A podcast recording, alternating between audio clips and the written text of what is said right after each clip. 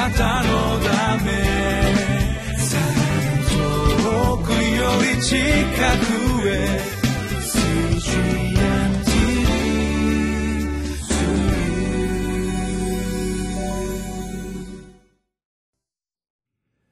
皆さんこんにちは。リビングライフの時間です。今日は7日。聖書の箇所は詩編95編。1節から11節。タイトルは礼拝に従順を加えるとき完全になる礼拝。ここから主の恵みを汲み取ります。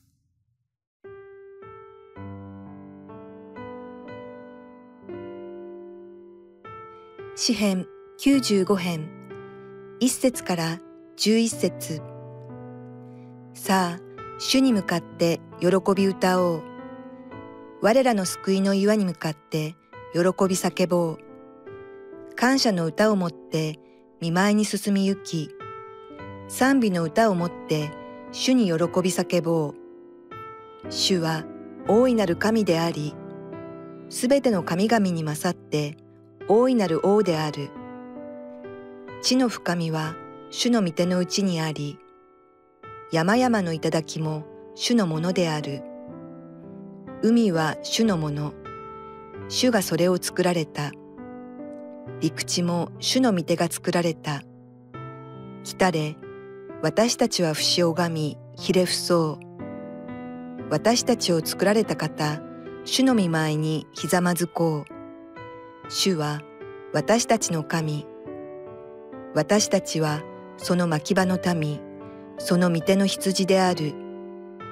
今日、もし御声を聞くなら、メリバでの時のように、荒野のマサでの日のように、あなた方の心をかたくなにしてはならない。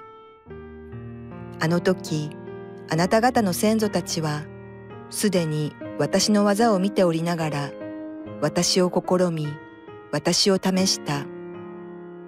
私は40年の間、その世代の者たちを意味嫌い、そして言った。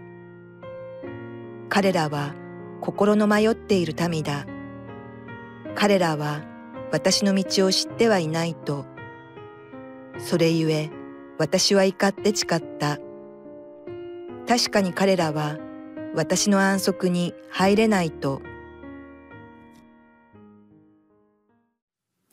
一節から三節をお読みしますさあ主に向かって喜び歌おう我らの救いの岩に向かって喜び叫ぼう。感謝の歌をもって見舞いに進み行き賛美の歌をもって主に喜び叫ぼう。主は大いなる神でありすべての神々に勝って大いなる王である。今日は誠実ですけれども多くの教会がこの日曜日を誠実として主の日として礼拝を持っています、えー、皆さんいかがでしょうか？この礼拝で救い主主に向かって喜び歌いましたか？またその救いの感謝を主に賛美を持ってお返ししているでしょうか？ともすれば習慣的な礼拝毎週同じプログラムをこなす。大体この時間になったらああ献金があるな。ああこの時間でメッセージ終わるな。と、えー、その時をそこで過ごすことが礼拝になってないでしょうか。あるいは冴えない一週間を過ごしてきたのであんまり元気よく歌うことができない。そういったことがないでしょうか。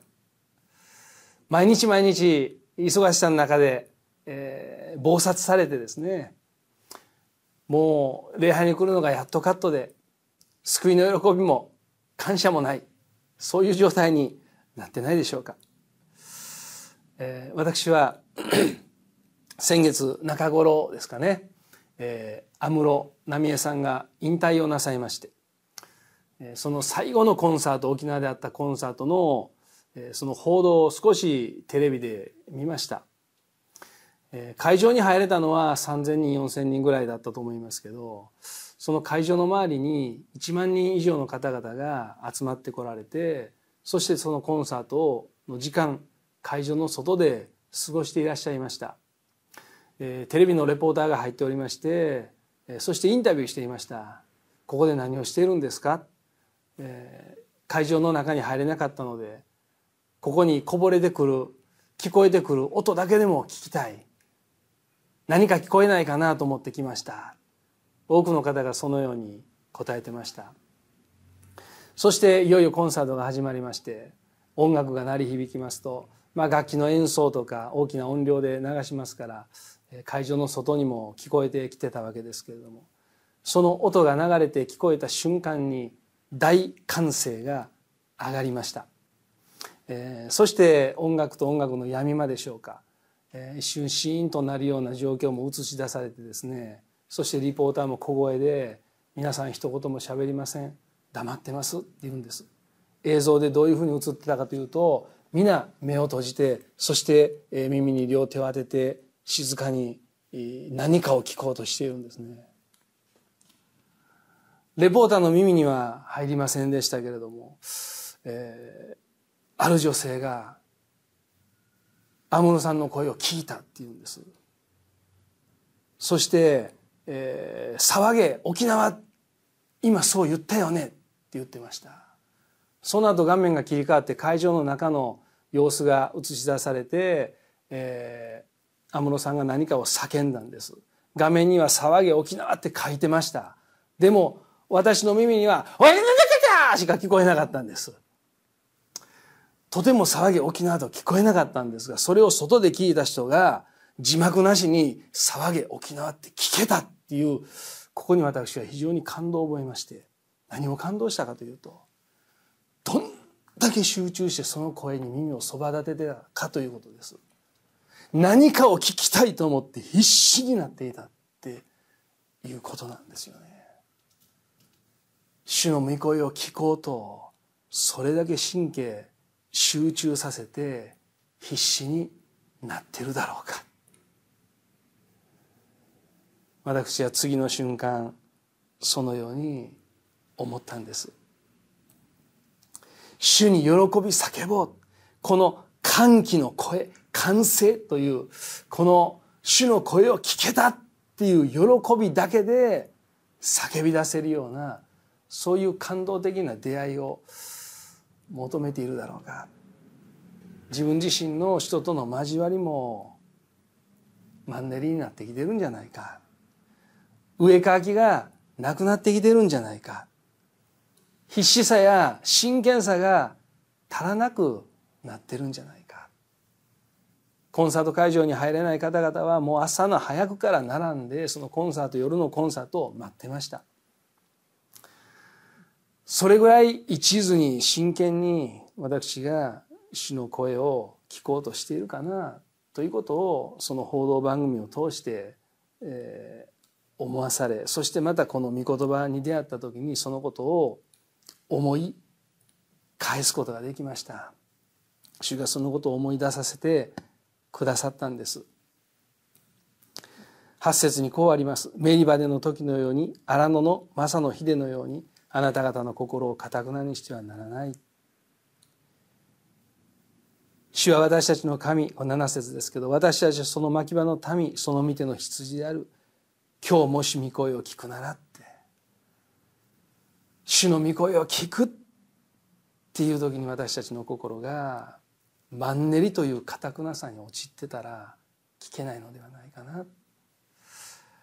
いつも新鮮にそして主が語ってくださるということを信じてコンサート会場の外に集まった人たちははっきり音声が聞こえるか声が聞こえるかどうかわからなかったけど聞けるかもしれないというその期待感希望感だけでそこに座ってました。そして集中しました。主は語ってくださるお方です。そのことを私は牧師としてまあ語り続けてるわけですけど今日自分自身に言います。主は語ってくださるお方です。私はそのことを本当に信じてもう一度自分と人の関係の中を関係を見直して主に対する上乾きそして主の御声を聞くというそして聞いた時に本当にそのことに感謝する歓喜を持ってさらに主を礼拝して仕えていきたい。そのように決意します。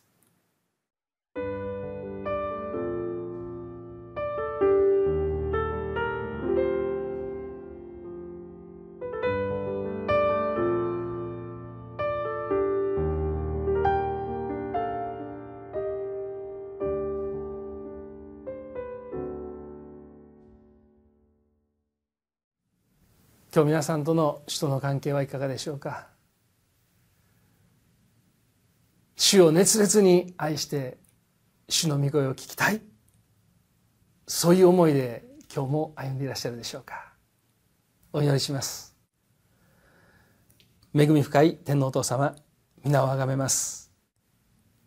主よあなたを心から愛しあなたの御声を切望し人の交わりを楽しみとし、主の御前に静まって主の声に耳を傾けるそのひととき。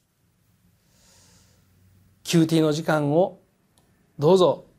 主がいよいよ祝福してくださり、またそこに向かう私の心を主よ、新たとし、新たにし、作り変え、主に対する上かき、そして主に対する期待、これらをもってひざまずくことができるように助けまた祝福してください。すべてこの QT に取り組んでいらっしゃる兄弟姉妹一人一人の上にあなたの恵みと祝福を望ませ一人一人がいよいよ上乾いて主に対する愛と情熱を持って主の御声に耳を澄ましその御言葉の命に生きていくことができるように祝福して助けてください。尊きイエス・キリストの皆によってお祈りします。アーメン。あなたのため